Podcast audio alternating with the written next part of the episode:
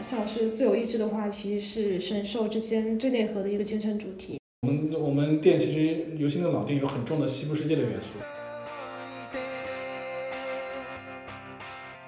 当时贴在老店的墙上的一句话，应该是未必有很多人能意识到，日常生活中的许多矛盾与纠结，皆源于一个困惑：人到底有没有一自由意志？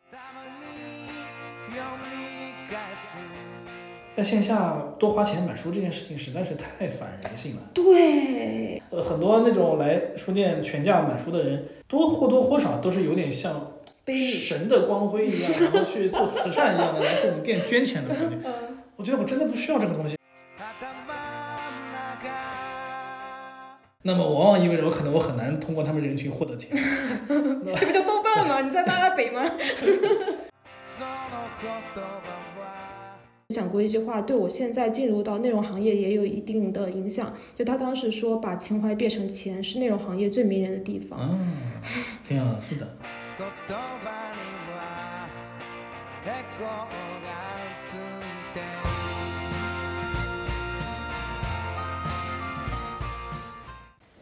Hello，大家好，欢迎来到《余生借假期》第十一期节目，我是主播早见塔亚咪。这一期节目呢，我请到了我在上海非常喜欢的一家独立书店神兽之间，来请啊他们的老板一起来聊一下关于这间书店的故事。那么，请老板 Jim 来打个招呼吧。嗯，大家好，我是神兽之间老板 Jim。呃，我们目前是一家独立书店，但是我还挺希望我们将来这个店，嗯，不那么独立，有更多连锁商业的东西。嗯。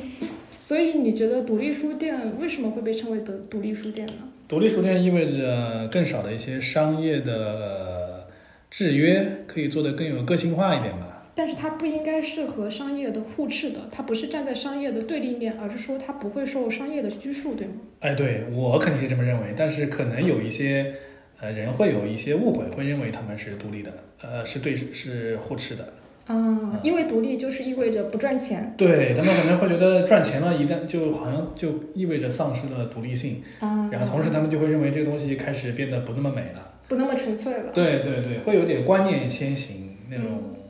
对我怎么感觉一开始就有点批判色彩？也是主要是对我自己说的，因为我不怕，呃，或者说我也愿意做一个挑战。我希望我的商业性越来越多的同时。我的独立性或者它的一些纯粹的东西依然能保持住，它肯定是有挑战的，但是这个挑战是值得的，是值得去冒险去探索的。嗯嗯嗯嗯，我自己呢，其实是在两年前就关注到了这家书店，其实是最开始的时候在豆瓣上有篇日记，叫做嗯神兽之间是什么？对，这一直是我们的那个微信公众号一点开就会有一个推荐的一篇文章，相当于最开始最好的可以方便了解我们的一个介绍。嗯嗯嗯，这篇介绍是你自己当时写的吗？对，是我自己写的。嗯，神性兽性之间是人性嘛？这就是我们的品牌的一个，嗯，最基本的一个一个起源吧。就是怎么想到这个名字的，就是这个这个考虑。我听说神性和兽兽性还代表着两个不同的东西，对吗？对，神性在我这里理解就是它是偏逻辑的，就是料事如神那个神，它不是那个高高在上的神的意思啊。那兽性呢，就是偏。呃，动物的偏感悟的，呃，这个神和兽是平等的，没有谁高谁低的意思。嗯，然后相当于，那么人性实际上是在两个东西之间的。嗯嗯嗯。你会觉得“神兽”这两个字代表你自己内核的一些东西吗？因为我听说你之前是学金融的，然后从事的也是金融的这一块儿，可能金融的世界里是会更偏理性和逻辑这些东西。但后来呢，你又辞职了，开了一家自己的书店，去追求一些更偏审美、趣味和乐趣一些的一些东西，对吗？嗯嗯，你可能有点反过来了。我觉得我自己的成长过程应该是更从动物性向神性这么一个一个变化，因为我觉得我自己。嗯，二十岁的时候也是挺豆瓣文艺青年的范儿的，呃，虽然一直学的是经济，但我肯定是，呃，我的同事、我的同学圈子里，我往往是一个看起来是更像文艺的那么那么一个人。呃，工作之后，因为你的工作的环境一直在做一些呃投资相关的分析啊这些工作，呃，你会觉得他的那些很有逻辑性的东西，它也是很美的，嗯，它也是非常。非常有魅力，也是非常有价值的。哎，说到这里的话，我就很好奇，那你是一个豆瓣用户嘛？因为听起来的话，你喜欢看书，然后又比较喜欢看电影。我零六年注册豆瓣的，还算比较早的吧。嗯嗯嗯，当时，但我玩豆瓣不太玩，就是更多把它当做一个资料库。啊，输赢的标记所是吗？对，嗯，就是因为那个时候，在你对豆瓣有很明确的认知之前，你只会发现，哎，我经常搜索东西，然后最后都导到了那个网站去，哦对对然后你对会哦，这里是一个很好的地方。嗯嗯那么你的很多你的口味啊，都在那里能找到一些共鸣嘛。嗯慢慢的就是还比较，呃，包括接下来后面的一些成长，呃，我我接触到的，包括我比如说我们店里有一个呃四五百本书的一个通识框架，其实是找了一些我非常尊敬的前辈老师来帮搭建的。其实很多呃这个一开始的起源都是在豆瓣上认识的。啊，原来是在豆瓣上认识的。对，就是说我觉得所以豆瓣其实也挺多样性的，嗯只是目前大家都知道一个非常。呃，一个标签化的那个豆瓣那个那个那个人群那个样子，嗯和我在豆瓣接触到一些人，我觉得嗯还是不太一样的。嗯。对。嗯，刚才你也说到，就是选书的话，就选书这一块也想跟你聊一下，因为我一直觉得，对于一家书店来说，我比较看重的可能是它的里面的书是怎么样的。，对这肯定是立身之本。对，然后我前段时间还在豆瓣上吐槽说，某网红街区上的一家书店，它的那个选的书基本上都是比较机场一些书店的选书的感觉。对嗯嗯嗯我就不具体说是哪家书店了。对，然后我觉得上海其实注就是比较，虽然书店有很多，但是注重选书的书店可能并没有那么多。神兽之间的选书也是我非常喜欢的一点。我当时去他们店之后，被他们的那个知识框架有点 震撼住了。啊，因为一般来说的话，一些书店的分类全都是生活、时尚、哲学、经济、呃文学、小说类似于这种。对对对对对，但其实，嗯，神兽之间的分类不是这样的，对吧？对我们其实说到这个通识框架，我们有一个四五百本书的一个通识框架，是偏社会科学、偏逻辑的一个，在我看来是稍微偏硬一点的一个一个选书的一个书单了。呃，其实如果说没有一开始没有这个书单的话，可能我这个店也不会开。呃，因为当时还是挺想做些表达，因为我觉得这东西它是一个非常有价值的，是尤其是面向一些呃年轻人来说吧，它是一个很好的一个引人进入到一个新的、打开一个新窗口的一个一个一个媒介。呃，因为其实书单大家都会在豆瓣上收藏一些书单，其实每个人都会收藏很多，但是其实你能有多少去把这个书单真正的去把它变成书，把它看，这个其实还是挺难的。点了一个收藏之后，可能两年之后之内你不一定会打开第二次。买了就是看了。对，买了就是看了。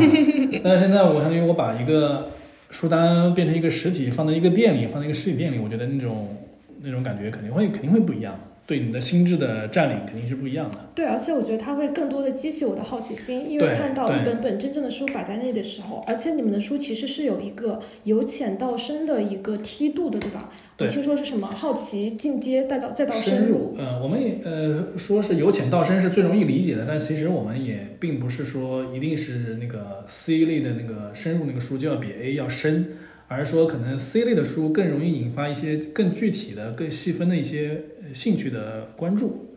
嗯、这个表述出来其实确实不太好理解，但是确实，呃，所以稍微做点澄清哈，就是 A 类书肯定是最适合刚开始你完全不了解这个学科的时候去看的。入门，对对对，入门的。但是呃，C 类书也不代表这个东西一定是更难的。比如说我们的人类学里面会摆了一个呃《天真的人类学》这本书，嗯，那不代表说这个书本身是多么深的难懂的，而是说嗯可能你只有对人类学比较了解了、比较熟悉了，可能在 C 这个阶段去看这个书，才能 get 到它很多有意思的点。啊，大概这个意思。嗯，明白了。听说你们店最近搬到了新店，我当时到了新店之后，然后就逛了一圈，逛了一圈之后，我就在一个魔都的群里问大家，我说：“哎，神兽之间是换老板了吗？”啊，这么严重吗？因 为我觉得好像新店没有让我感觉到老店的那种，嗯，可以说是精神内核吧。就是、对对对，第一是它的选书，我感觉它书很少，而且选书好像没有一个陈列的思路在。第二是我感觉老店里到处都是的关于自由意志的表达，其实在新店里是完全没有看到任何的影子。今天正好这个趁这个一定要澄清一下，就是我们自己还在反思这个事情呢，因为我们这个新店，嗯、正式对外开放应该是在十一月初。你看今天都已经过了两个月了，我们今天录的是在一月初录的。呃，我们的很多我我们自己叫画龙这个工作已经完了，点睛这个工作还一直还没有做。属于各种嗯客观因、主观因都有吧。那么其实我们也意识到，这个点睛这工作真的很重要，而且我觉得这个也是其实对我来说是特别特别有意思的一个点。眼下大家看到的状态，不代表神兽之间这个店的完整状态。等到应该年后吧，怎么着我们都完成了，我们该那个最内核的我们想表达的一些自由意志这个东西，呃，关于一些我们自己觉得也非常有价值的一些标语啊，一些用心的一些细节的点吧，都会呈现出来。包括你刚刚说到一个通识框架那个阶梯的东西，所以我可以理解为现在是还处于一个在贴砖加瓦的过程中。对对对对，它还处于一个我自己这个人呢，也是有点就是怎么说，我我因为我们那个老店也开了有两年，呃，我想表达的很多一些，比如关于自由意志的一些想法呀，其实我已经得到了非常多的一些好的反馈了。我这个人呢是那种挺挺不喜欢把自己觉得好的东西反复说那种人啊、嗯，然后会觉得有时候我会觉得，哎，我我下个店是不是还要把这个东西放出来？哦，对哦，会不会有点啰嗦，你知道吧？哦会那种感觉，就是我我我不是那种就是特别把自己的喜欢的东西当回事的那种人，嗯，尤其我我觉得我已经表达完了那种感觉。对对对对对，但是后来我我后来想还是得有这个东西本身，呃说实话，我觉得好像似乎是我以后每个店都应该有的东西，嗯因为它确实是一个呃足够经得起考验的一个我们对自由意志的关心，这确实是经得起时间考验，不会永远都不会过时的一个话题。嗯，它永远是能对，尤其很多年轻人，我觉得是有一点点启发的作用的。然后这个是一个非常，我觉得没有什么理由不去做它，嗯，或者说我也想不到有什么更好的点能把它替代掉。那会不会是比如说你想表达的还是自由主自由意志这个主题，但是你呈现的方式可能不太一样？因为老店里其实还是有一些小彩蛋、一些互动游戏之类的。对对，这个是要慢慢生长的。这个东西不是说你在做硬装、做装修的过程中，你就能把它已经想得很清楚了。嗯它就会更像我非常喜欢一个比喻，叫园丁与木匠。那个它一定是一个园丁看着植物往上成长，你保证它不要长歪了，不要死了，而不是说你在一开始就能规划好那个那个那个木匠像木匠一样规划好那个凳子是怎么，到底是多高、多宽、多长，对，这是两个思路。所以我们我们肯定还是希望神圣之间会更像一个植物一样的成长，然后它是有一定的不确定性在里面的，嗯，然后它是慢慢的长出来。其实我们店里面很多一些小彩蛋，它也不是一下就规划好的，它就是慢慢的哪一天我们突然觉得，哎，好像这里把它用一下挺好的，慢慢的这样长出来的。嗯，对。然后我当时就是在新店的时候看到新店的样子，我觉得可能和我在老店体验不太一样嘛。嗯嗯我就去专门搜了一下你们当时选这个纸的想法，然后我看到你好像在《神兽叨叨》这个播客里有提到，是搬到新店之前录了一期播客。就是我们正在装修的过程中录的。对对对，然后你当时说到，你说老店最大的失误就是选址，是的，因为那个地方它其实藏的比较深，对，那个热闹的气儿它其实散不出去。嗯，我我其实呢也没指望说能多热闹，而是说，嗯，呃，当时我觉得，嗯，怎么说呢？那个客流量无法在这个商业环境里支撑我们继续继续在那里坚持。嗯我想换一个让我觉得好像能看得到，呃，大家一起往上走的一个环境。那么正好也这边，而且首先对我来说，我不想离开我现有的这些会员，因为如果说你搬到很远的地方来说，这个一些会员来说，他一方面他可能会觉得很不公平，一方面也会有很多麻烦。那我觉得能让我选的地方就不多。呃，同时呢，正好我们离我们店非常近的一个新的商场马上就要开了，所以正好，而且那边的呃，说实话，一些商业的待遇可能会更优惠一点。嗯，这也是相当于我开店两年来积累的一些东西。那么我觉得是应该可以考虑去的。嗯同时呢，我觉得我身边也会有朋友说，你们作为一个独立书店去一个商场，而且你们本身是自由意志主题的，是对消费主义有很多警惕的，你们去一个消费主义的商场是这个是什么意思？嗯嗯，我自己觉得我我不担心这个问题，因为就是你相信你自己对消费主义的这个警惕是足够有诚意的，那么你就不会担心一个消费主义的环境去污染到你。嗯，你甚至可以让进入到这个商场非常消费主义的人，因为进入了这家书店而开始反思对消费主义这个东西。对对对，然后而且我觉得就是，呃，肯定现在的商场的这个商业环境它不是最完美的。那么如果说未来十年或者说我们的商业环境可以变得越来越好，这个好是说，嗯、就是不那么消费主义了。那么我觉得一定是我们这种店多去开，去影响它，这样的话才能有可能让它变得更好。啊嗯，而不是说我们永远跟他划清界限。啊，觉得我懂。对，哎，你这让我想起了，就是我自己会写 blog，但是我 blog 会比较多的发在那些，比如说 Telegram 或者是个人网站这上面，批判一些，嗯，现在互联网是比较封闭的，比较排他性的，嗯然后我希望会有一个更开放、包容的一个互联网的环境，嗯所以我会在一些。呃，其他平台上面去写一些 blog，但写完之后，有时候我会同步到微信公众号，嗯啊，同步之后就会有读者在下面留言说，你自己不是说要逃离微信吗？你不是说是不喜欢这种封闭的一些互联网环境，为什么你还发在这里？那我当时的回答其实和你刚才很像，就是我觉得这东西不对的，不代表我作为一个创作者要去排斥它，而且我在这里创作这个东西会让这整个微信生态里面的人会更多的看到，引起他们的反思，是的，是的，就会有越来越多人加入到这个这个队伍里面去。对，就是我们都处在同一个大环境下嘛。就是说，我觉得一个呃把自己和那个你认为不好的环境隔离开，当然是一个策略。但是我觉得这个策略它可以，它可以同时有另一个策略，嗯，就是你努力的去跟它，呃，碰撞，对，嗯，碰撞之后有可能会出现一个更好的一个反应。是的，是的，是的。我觉得这里有一个比较有意思的 gap 是什么？我就又去翻了大众点评，因为我想看看读者是怎么说的。我就翻到了一个点评，觉得还蛮有意思的，就是有一种 gap 的感觉在里面。他怎么说的？他是一句话总结，他说体验比菊门路的旧址差多了。嗯他说旧神兽对我来说，除了书选得好、场地舒适之外，最大的优点就是极度安静。对对对，哎，这个这个选特别好。我我我看到这个，我印象也很深。我就说，我我说，嗯，当然我没有任何，他也没有义务去去站在我的角度去理解对对对对理解我。但是我就说，极度安静对一个商业的空间来说是一个很很恐怖的一件事情，就是说明这个人经，说明他来的时候经常是没有人的。那么这个时候来说，我们如何去从商业的去支撑它？而且我们店本身，我不是要做一个自习室，嗯，那么而且我们本身当时的我们的自习的空间的设定，可以说理解为就是免费的。对，是的，嗯，对。那么呃，如果说他多一点嗯、呃商业的角度去帮我们思考一下的，如果假假假设他对我是真爱的话，那他有没有可能会说，哎呀，神兽之间搬到了一个客流量更大的地方，它有可能能更好的支撑下去，商业上有可能更好的运转起来。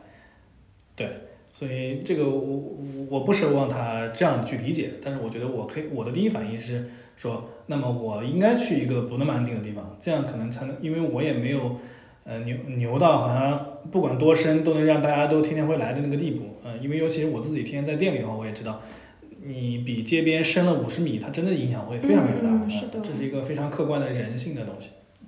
你这让我想到了哔哩哔哩上面就是有很多类似于，就是 B 站它是一个什么样的平台？它是一个 UP 主和观众的联系都非常强的一个平台。哦我用 B 站，我知道。对，我是跟听众解释一下。对，就 B 站它是一个 UP 主和观众的连接非常强的一个平台，所以当 UP 主一个靠爱发电的 UP 主接了广告之后，其实底下人都是为他开心的，都是就说哦，现在觉悟这么高了吗？那挺好的，啊那真的真的生态哦那那越来越健康了。对，就大家就会说啊，终于接到广子了，这种替你开心。就是广子是一个比较呃，就那个广告可能如果是一个比较高端的平台品牌的话，他们都会在下面恭喜。嗯，他说我家什么什么可争气了，居然接到什么样的广告？对，我觉得如果就是大家更多的人会有这样的一个意识的话，其实整个商业生态可能也会更好一些。对，我觉得这就是，我觉得这就是一个，我还挺挺觉得这个事情，我也能感受到一些变化的地方，就是消费者他们的一个普遍的认知，其实他们也是在迭代的往上走的。就比如说，可能五六年前，我觉得呃，书店去卖咖啡都会被更普遍的会被 diss 的，会觉得你这个书店不那么纯粹了。其实现在也有，但是我能明显感觉到这两年这方面的生意已经小很多了，因为大家也意识到书本身可能很难挣钱。但是饮料是一个更高毛利的，是可以挣钱的地方，所以说可能现在的一些书店的顾客或者说读者，他们会更能包容，或者甚至会更认为书店多卖卖饮料是件好事。那么五年前可能大家没有这个普遍的意识，对，所以就刚刚举例那个广告，我觉得我可以我可以想象到，可能在更早几年的时候，如果你做一个 UP 主，你有一些广告，可能会更容易被骂。对，而且我觉得可能还有一个大环境的方面是在于说，可能一六一七年的时候有个东西很火，叫知识付费，你应该知道。嗯，嗯对知识付费那一波兴起之后，其实大家开始慢慢有了为内容付费的这个意识，包括像很多的视频网站，他们开始买一些视频的版版权，所以你要开始开会员或者为这个单片进行付费等等。对，就整体的大环境，大家有开始说，嗯，内容也是值得付费的，而不光是一个拿在手里的实物这样一个意识。是的，嗯这本身就是我觉得是大家消费者的商业的这个意识的在提升嘛，对嗯吧？以前我觉得还是非常的，呃，虚拟的内容就不应该付费，我觉得这个认识本来就本身就是很荒诞的嘛。嗯。对我当时去老店的时候，有一个印象比较深刻的点是，旁边有一个咖啡厅，就叫质朴式戏剧，是吗？就是我们自己的呀，对对，就是你们自己的那个，但是它的入口其实有一个牌子，上面写着说不消费也可以入座哟。对对对，对，这个就是我当时看到的时候会觉得眼前一亮，因为几乎所有的书店，它其实后来都变成这种一种形态，就是和咖啡一起结合，然后咖啡是卖座的，也是卖咖啡的，同时也是一个收入的来源。但当时你们就有点反其道而行，就感觉特别不一样。呃，我觉得这个其实你可以把它理解为是一个小小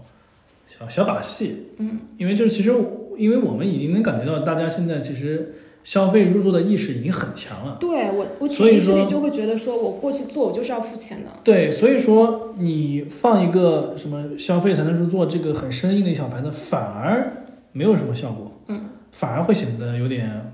那个有点掉价或者有点不高明，或者显得有点小家子气。那么你写一个那个不消费也可以入座，其实它有点就在提醒你，其实你应该消费。哦，当然啊对，实际上就如果说大家都是一个抱着我来白嫖的心态或者来蹭的一个心态，那么我我可能反而我不敢写这个话。啊，啊，正是因为你不担心大家有这个意识，有付费意识了，所以说你才可以去抖个机灵。哇哦，原来是这样的。所以，但是另一方面也是我们一个表达，就是说我们确实不想让，因为我觉得，比如说大家现在为什么都都愿意去麦当劳、去肯德基，有事没事坐下来或者去上个厕所，其实这个本身的感觉是非常好的，让我觉得没有人在盯着我，好像来来蹭什么东西。那我也希望我们能传达这种感觉。嗯，对，而且当你坐下来的时候，你本来可能不想吃东西，但你也会因为坐在这个空间里，看到大家在吃薯条，吃的很香，而去点一个。对对对，嗯所以我觉得就是一方面，它商业上这个是行得通，同时又表达了一个善意的，表达一个好像很温暖的东西，这件事情就是非常好的，嗯，跟商业逻辑又通，跟一些情怀的表达又通，嗯这件事情是最好的。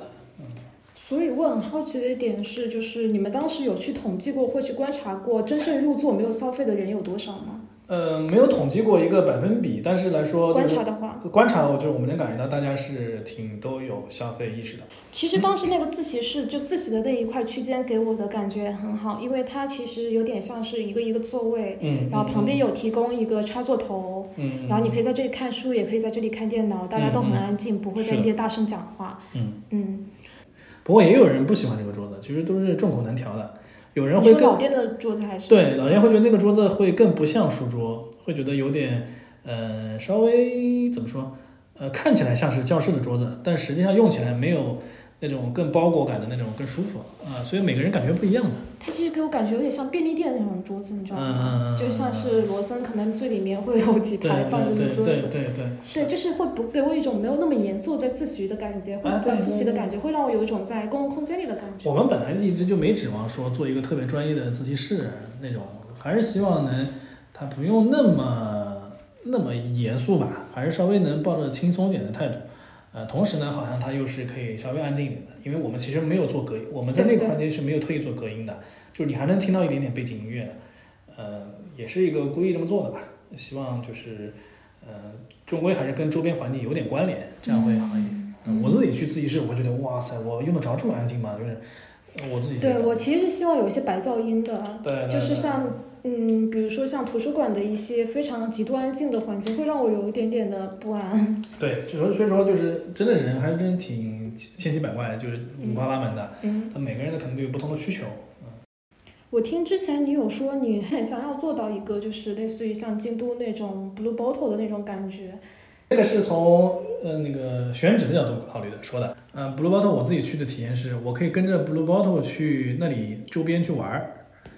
是为什么？是因为他们书店里面有提供什么地图，还是不是，就是说你可能你不知道，我当时去京都那个波罗巴托那个店，呃，我去了之后发现周边好像是更多本地人在那边在哦在玩，好像并不是那种游客聚集地。哦，所以说，对于一个完全，因为我我去这些地方，我一般不做攻略的，我 所以所以你去京都，如果你跟着哪地方有 Blue Bottle 这个店，有可能你会发现那个地方是非常有意思的一个周边环境是非常有意思的。嗯那么也许我将来现在可能还不敢这么说啊，但是我会把它作为一个长期的目标。就将来对一个完全不了解上海的人，或者完全不了解中国的一个人来这边，然后他说，哎，我不知道该去哪里玩儿，然后我看到这边有个神兽之间这个店，那么有可能我会给周边的环境做一个背书，呃，这个稍微，嗯，短期内可能还没有那么强的底气啊，嗯，但作为一个长期目标吧。那你觉得就是那个老店，它和周围的一些商场或者是一些店家有什么互动吗？跟周边的一些商铺互动好像可以说不多，嗯，可能会稍微互动多点，是跟街道的互动会多一点。哦，对，跟街道怎么互动啊？我记得我们那当时有个那个，我们有个投影嘛，有个康威生命游戏是跟啊，对对，对，它是跟着声音，它是对是有一个传感器的嘛，它对着声音是有是会有变化的。我印象特别深，一个看起来像初中生的一个小男孩儿，在我们那里看了好久。我我说你你知道你在看什么吗？他说他说他说我哦我前段时间刚学了写的这个代码，写的这个哇这个哇塞。上海的初中生真是不得了。对对对，我觉得 也特别的，就是觉得非常好，就是对吧？一代一代好，就一代比一代强的那种感觉。嗯嗯嗯这样我觉得挺好的。他们是不是因为家在附近，所以过来逛逛那种？他们不对都是都是住在附近的。他们不是是说因为在大众点评上看到所以这些，他是跟比如说你下课了，啊啊，因为旁边还有一些小学啊、哦，中学，对，放学了然后你会过来。哇，羡慕他们。对我我也很羡慕他们，这种感觉，哎，起码我觉得哦，那我们这里也给他们埋了一个小小的种子，起码这是一个让他们觉得对。对对是一个很非常有意思的，嗯，对，我觉得神兽还有一个特色，就是第一个是我之前说选书品味很好，第二个是可能线下空间有一些比较别有用心的布置，第三个是我觉得你们好像有非常多的跨界合作，就你们会有类似于像是贫穷音乐，还有偶然发现这种即时音乐的创作，对吗？还会有一些观影会，之前有个杀马特的呃杀马特我爱你的一个观影会，对，并且好像你们还跟导演做了分成。对他那个活动都是做分成的，只是说我们做了一个比较独特的地方，就是因为他当时我们做放映会的时候，实际上网上已经有些资源了，嗯，我身边就已经有些朋友就看过了，然后我们当时是跟卖了一个票种，就是你要为你下载的盗版的那个东西付一次费，嗯，呃，我们的那个票种是就是你来你们来观影大概是四五十块钱，嗯、那么你另一个票是半价那个票，相当于你不来参加这个观影活动，但是你同时付了这个钱。我们这个钱是完全给导演的，所以当时那个导演说：“哎，你们这个票种设的非常好。”然后票多少钱？嗯，嗯，就后面那个收了多少钱？起码是一千块钱，啊嗯，还还挺好的。我发现哇，居然有，哎，我我以为这个，我开始想可能有零星的几个会买这个票，结果发现还不错。我们最后那个光那个票种给给导演的应该是一千多。啊，那导演很开心啊。对对对对，就然后它其实不光是一个票价的收入，票价其实没多少，也就一千块钱。对它其实是一种人的意识。对，象征性就是说，我哎，我当时可能因为各种原因，我无知或者怎么样，我也不知道你这个有机会能在线下放，反正我就是在线上，我先把这个片看了，但同时我知道我我应该给你更多的一些钱的反馈，所以我觉得当时这个就是这个创意本身，我觉得就特别的，呃，付钱的人肯定会很开心，我们也很开心，导演也很开心，对，呃就相当这是就非常良性的东西。就相当于观众通过这个方式跟导演传递了对这个片子的喜欢，对然后导演也收到了。对然后你们作为一个媒介，就是对对对，我觉得这个创意落地了，我们一分钱没赚，我觉得这个事情也是非常有值得的，就感觉在做一个，呃，用商业的手段做一个非常善的事情。嗯你知道网络上经常会有一句话吗？叫做什么？我们欠叉叉叉一个票钱，啊，一张票钱，什么欠那个周星驰，啊类似于这对种那说法就天天有。啊，对对对，挺好的。我觉得这个有这个意识总比没有这个意识好嘛。嗯哼，嗯，我们店里有一个标语就是 “You are what you 嗯 buy”，嗯嗯。嗯，应该是你要用你的钞票来表达你的一个一点点投票的那个意识。我们的活动就跟有点类似于我们的选书，就你选择做什么样的活动，你选择不做什么样的活动，它本身就在传递一些你的一些嗯口味的东西。对所以我觉得，呃，活动对我来说，我觉得书嘛，相对来说门槛还是高一点点，因为有阅读习惯的人终归还是少数。但是你这边有不始终有不同的一些活动来说，大家去参加的那个认知门槛或者那个心理门槛就会低一点。嗯，对，所以给我的感觉就是，可能我参加过神兽的线下活动也不是特别多，但是我被传递到的一些感觉还是蛮类似的，就那种气质很类似。对，所以它活动很多元，有各种各样的，但其实，嗯，就是那种内核的东西会让我感觉都挺挺神兽的这种感觉。对对对对，你们当时疫情那一段最难的时候是怎么停下来的？因为我如果没有记错的话，你们店应该是开业之后马上就遇到了疫情。对，我们是二零二零年一月二号正式开业的，然后相当于过了二十天，然后就爆发了嘛。对，就因为我那个时候不是看到你们豆瓣日记嘛，然后我在下面留言我说，嗯，回上海一定要去看看，但没想到那个时候就被在家被困了三个月，再回去就是春夏天的时候。对对对对对对，我们也就是春夏天之后发现人流量开始上来了。对，那那段最难的时候你们怎么挺过来的？就是熬呗，那你没办法呀，就是而尤其对我们来说，我们是新店，那么。你新店的时候，其实精气神是最足的时候，你你不太会轻易的考虑，那么我们就算了，对吧？你店还是新的呢，你人员团队刚起来，你现在说算了，就觉得有点不到哪不到万不得已，不会这么想的。如果你是一个开了五家五年的店，对吧？天天好像觉得这个店也没什么意思，或者说多少有点倦怠的时候嘛，那么这个再碰到一个事情，可能就把你压垮了。我们是在攒了一个劲想往上走的时候碰到这个事情，那么还是能攒得住这个劲的。嗯，尤其而且我觉得还挺好一点，就是确实，呃，上海这边的这个管控确实会更人性化。我们只是在过年后，呃，推迟复工一周而已，然后我们再也没有因为这个疫情的反复来，就是被被被勒令关停，从来没有过。嗯，所以我觉得这个来说，对我我自己前段时间还在还在想这个事情啊，如果说，哎呀，我要是当时。如果不是在上海开这个店，换另一个城市，绝对不可能。对，很可能，我觉得，哇塞，那我觉得是很容易被打击士气的。因为，比如，因为我我有老家的朋友说，他们自己这个有线下店，隔壁城市爆发了一东西，这边就会被要求关停。我觉得，那那这个对你的，我在用心的去去思考怎么去把这个店开好，结果碰上了这个看起来挺荒诞的一个管制，这个对我我也觉得自己是个企业家，对企业家的这个进取心是。这个打击是很是很恐怖的，嗯，我觉得那我幸好，我觉得我没有遭受过这种打击，嗯，那种打击会是容易让人觉得心灰意冷，因为那种是非战之罪嘛，嗯，对吧？我没有做错什么事情，我结果我我就不行了，这种感觉是很很不好的。那当时是什么几月份开始渐渐有了人流量？呃，比较明显，我觉得应该是在四月底五月初，嗯，好像似乎那时候你发现，哎，好像怎么周末开始有一群，在我看来那个那个。就是你看到那个精神面貌，你能感觉到是我们非常想要那个人群，就是往我们店里来走，那种那种口碑，就是然后你很很快就发现哦，实际上是口碑带的。那第一波顾客是就最早那一波客客户是怎么来的？我比较好奇。我觉得很最开始肯定是靠口耳相传，就像比如说你发到某个群里这种，可能另外就是你在网上面看到一些点评。哎，但这里有一点，就是因为其实大众点评很多的一些榜单都是商家用钱砸出来的，但是呃，就这里需要补充的一个背景是，神兽之间在二零二零年是大众点评的书影音榜第一名，呃，是口碑第一，啊，口碑第一名，对，评分第一名，这个是你们完全没有做，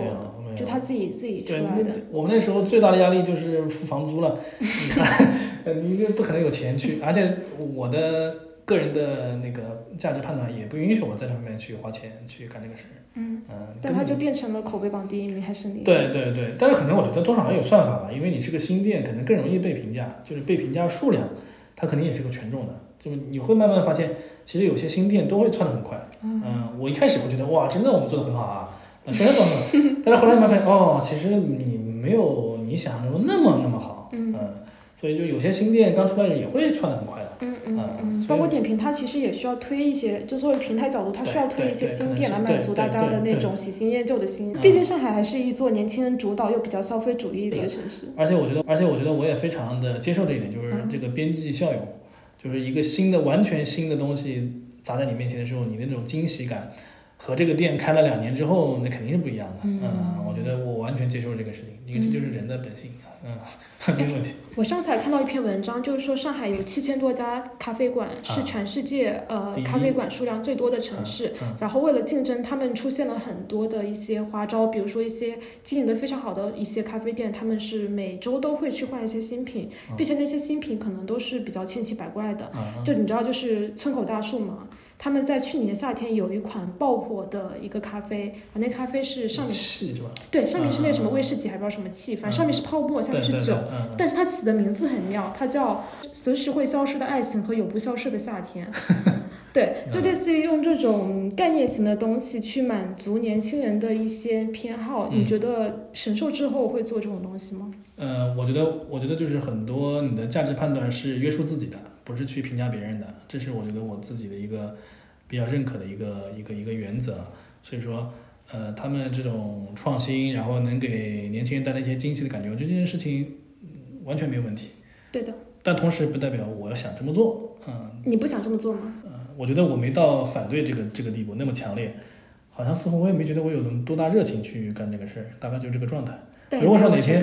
如果说哪天我的一个咖啡师想出一个很好的一个 idea，然后这么做，我觉得我也没有必要特意去去去去去反对这件事情，嗯，因为我觉得他也并没有说多么大的一个迎合啊，我觉得好像也还好。对，有时候它其实也是一个自己的创意的呈现，一个自己的作品的表达。而且我觉得这种创意给别人眼前一亮的那种惊喜感，它它可以说它是一种幸福感。我觉得这件事情是商家在做一件好的事情，同时得到了一些正向的现金的回报。我觉得这件事情没问题。嗯，只要你别做的特别的，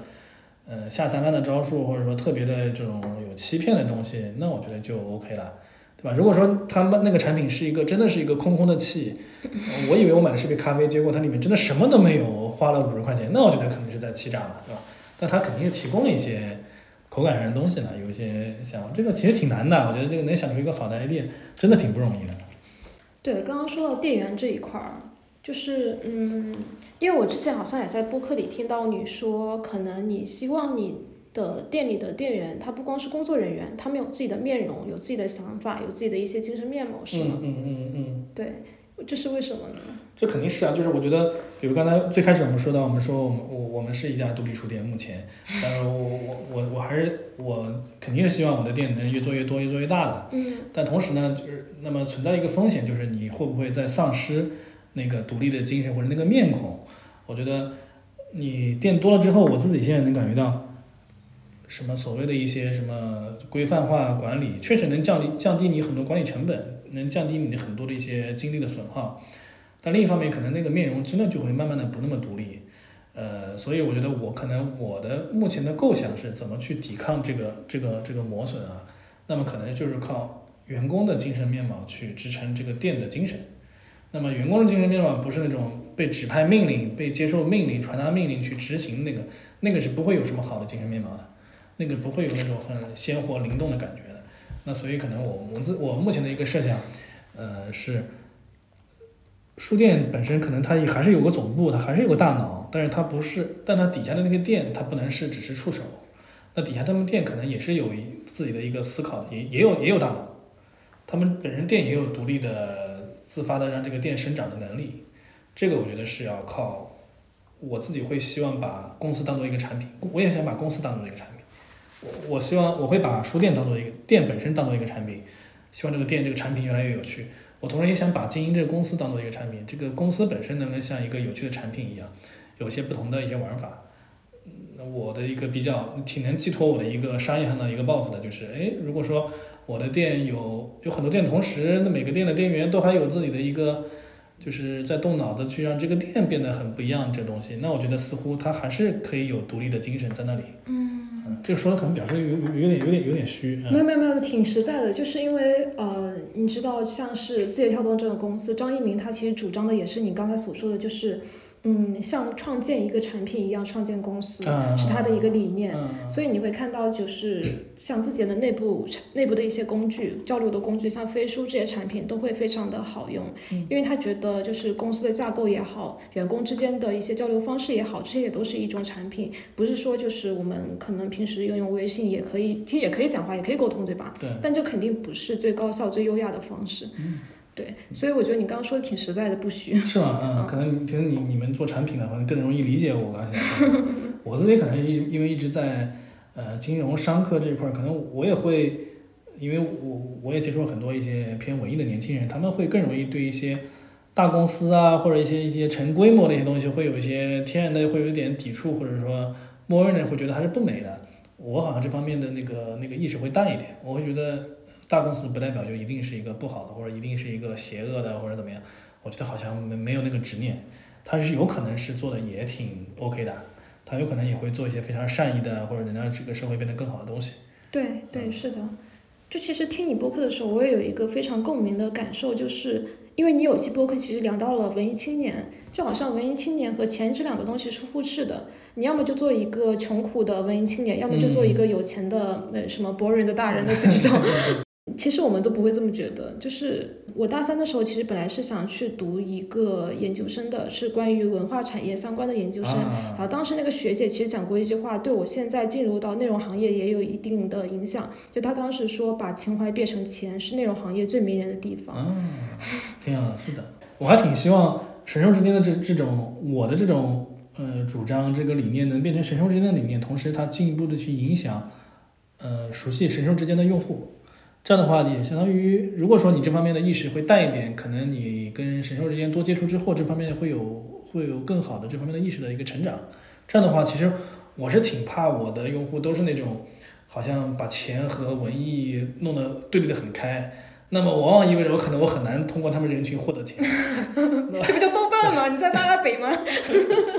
那我觉得可能似乎我如果我的用户他的意识这方面是比较和谐的，钱和文艺和情怀是比较和谐的，可能也比较有利于我赚钱。嗯，他不会那么容易的去我做点什么改变或者做点什么商业化的东西，他不会的很容易来骂我。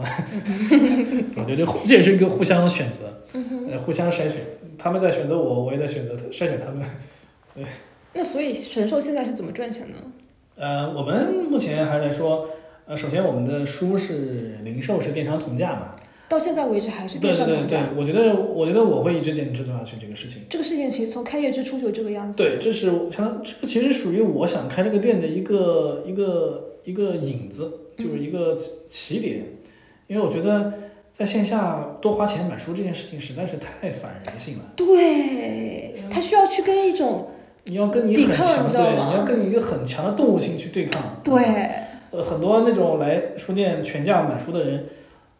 多或多或少都是有点像。神的光辉一样，然后去做慈善一样的来给我们店捐钱的感觉。嗯，我觉得我真的不需要这个东西，我我我我我不想那个，我不想弄得好像太慈善的感觉。嗯那么我觉得，那我也不得不放弃这段这块利润。嗯首先是我不得不放弃这块利润，因为我这个利润不放，他们也会走。那么另一方面，我自己先做了这个事情之后，我会发现好像似乎不只是这个东西，不只是不得不的感觉。其实我会发现非常有意义的一点就是，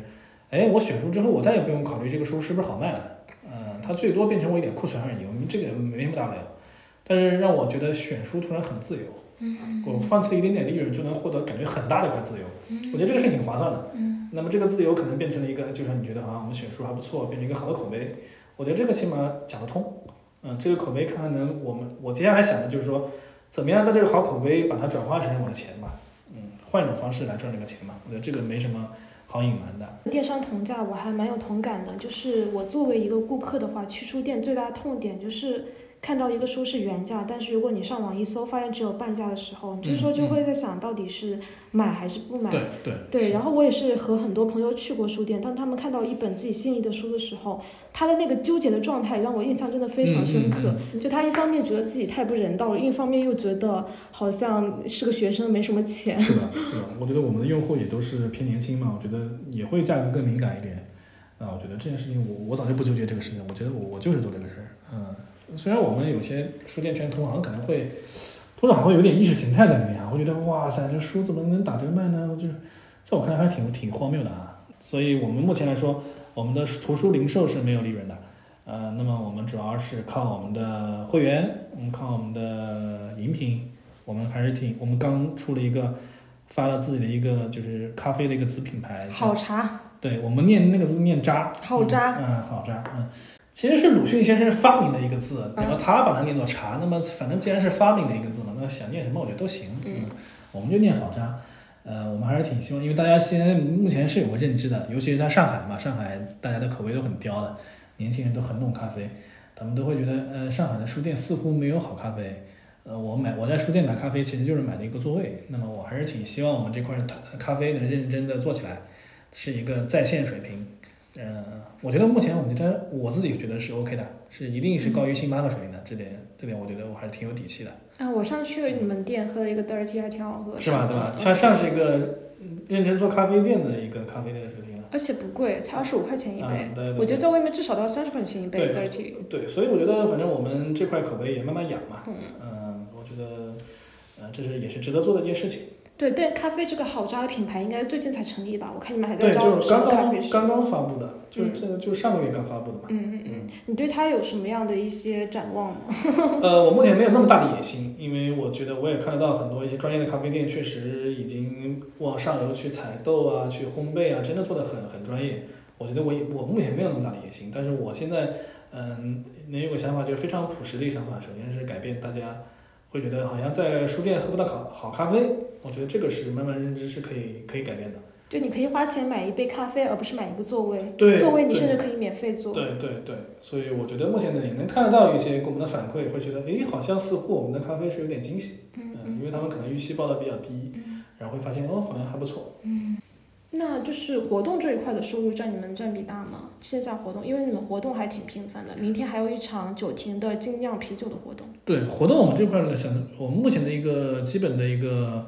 呃考量就是说，我们不会贴钱做活动，我们活动肯定是要赚点钱，但是呢，没把它作为一个重要的一个利润来源，因为目前来说，你只能做到一周可能做到一两场，这个呢不可能作为一个重要的一个收入来源了。嗯，只是说，因为它活动本身其实也是在彰显我们品，但没有在消耗我们的品牌，所以我觉得这件事情就是按照这样正常来做好了。对，然后最后一个问题就是，其实大家都知道，像是自由意志的话，其实是神兽之间最内核的一个精神主题。你当时为什么是？就这个其实是你可能到现在为止人生中最大的一个类似于内核，然后你把它体现在书店上面，还是因为你办的这家书店，然后把它选为这个书店的一个城市内核？我都有考量，因为我觉得首先这个话题对我个人来说很迷人，嗯它是一个好像似乎就像一个你永远杀不掉的一个金蛋，永远杀不掉的一个鹅一样，它会不停的下金蛋。哎，等一下，那你第一次呃遇到这个鹅是什么时候呃，骇客帝国嘛，骇客帝国上映的时候，啊？什么时候？是你多大？零四年呀，多大？零三零四年我上高中？对对，高中大学差不多那种。啊，然后看，因为看了《黑客帝国》《黑客帝国》这个契机，开始思考自由意志这个主题。对，你会发现哇塞，这个东西好深啊！而且就是，呃，好像似乎没有人能给你一个明确答案嘛。那么相当于，如果谁给你答案了，先把这个鹅给干掉了嘛，对吧？一个大家公认的答案了，这个鹅就死了嘛。好像目前没有人能给什么公认答案，那么这个事情它就是一个非常，它又很深，它又是一个流行文化的一部分，对吧？有很多电影的主题都是在讲自由意志。西部世界。对对对，我们我们店其实流行的老店有很重的西部世界的元素。嗯，对，因为觉得把。自由意志这个东西，呃，展现的非常淋漓尽致的，嗯、那但同时呢，就是说它也不只是说因为这个概念很酷，或者说很怎么样，我们就要拿来用，而我觉得它跟你日常生活，就像我们那个贴在墙上的字一样，它真的跟你日常生活的很多事情是非常相关的。你很多困惑，你最后问到最后，其实就这个问题：是不是我是不是喜欢吃梨，还是喜欢吃吃香蕉？我喜欢吃梨，是不是是别人让我喜欢的，还是我自己真的喜欢的？很多时候都能归到这个问题。那我觉得它就是能引起一部分的共鸣。我觉得，而且这个东西你不担心它过时，就简单的东西，我的那个我那个东西贴在墙上贴十年，我觉得都都不会说，哎呦，怎么这个东西那么土？我觉得这也是一个从受众感知上的一个考量吧。我觉得它就是可以作为一个长期的主题。嗯，我甚至可以说，我不用说，我每到一个新店，我都想一个再想个新主题。我觉得不用，这东西就是我们一个永恒的一个主题。而且从这个永远永恒的主题里面，其实可以引申出很多其他的一些附加的问题。对对，它是一个很很很根源的一个。对对对对，没错没错。对，这里说明一点，就是当时贴在老店的墙上的一句话，应该是未必有很多人能意识到，日常生活中的许多矛盾与纠结，皆源于一个困惑：人到底有没有一自由意志？嗯嗯嗯，是的，这就是我自己的。其实我在跟自己说，嗯，有时候也会跟一些非常近的朋友会说这种话。我看到你们好像那个老店里面也贴着一个关于自由主义呃自由意志的一个标语，是说因为关心自由意志，所以警惕消费主义。但我们拥抱消费和商业，就像拥抱顺流而下的河水，对吧？嗯，是你们听的那当吗然？，我还以为我念错了。嗯这是我们最后一段。对，我觉得这一段就还蛮契合你们搬进商场的这一个做法的。对对对，我们肯定是拥抱商业的，我们从来不会对商业上有什么那个就是一个泛泛的一个什么一个否定的态度，绝对不是这样。对，就感觉你们也在实践你们想要传递的那些对，而且东西。我们本身呃这个行为，我觉得多少也也在把它宣扬给我们的用户嘛，对吧？嗯啊，让他知道这件事情它它可以不是一个特别糟糕的事情。嗯嗯嗯。起码是这样。嗯，好，那我们就做一个安定吧。我不提问的时候你会说什么？哦，哎呀，我就不提问了，因为我感觉整场都是在提问和回答，嗯好像。嗯，安利，呃，反正希望大家，呃，有事没事的时候来来店里逛一逛。嗯我 You are what you buy 嘛。对。但前面还有一个是 You are what you read。You are what you read. You are what you listen to. 对对对，我觉得神兽它的选书品味是真的很不错。反正我们也会也都在成长。比如说，我们最近我们刚刚有一个新加入的店员，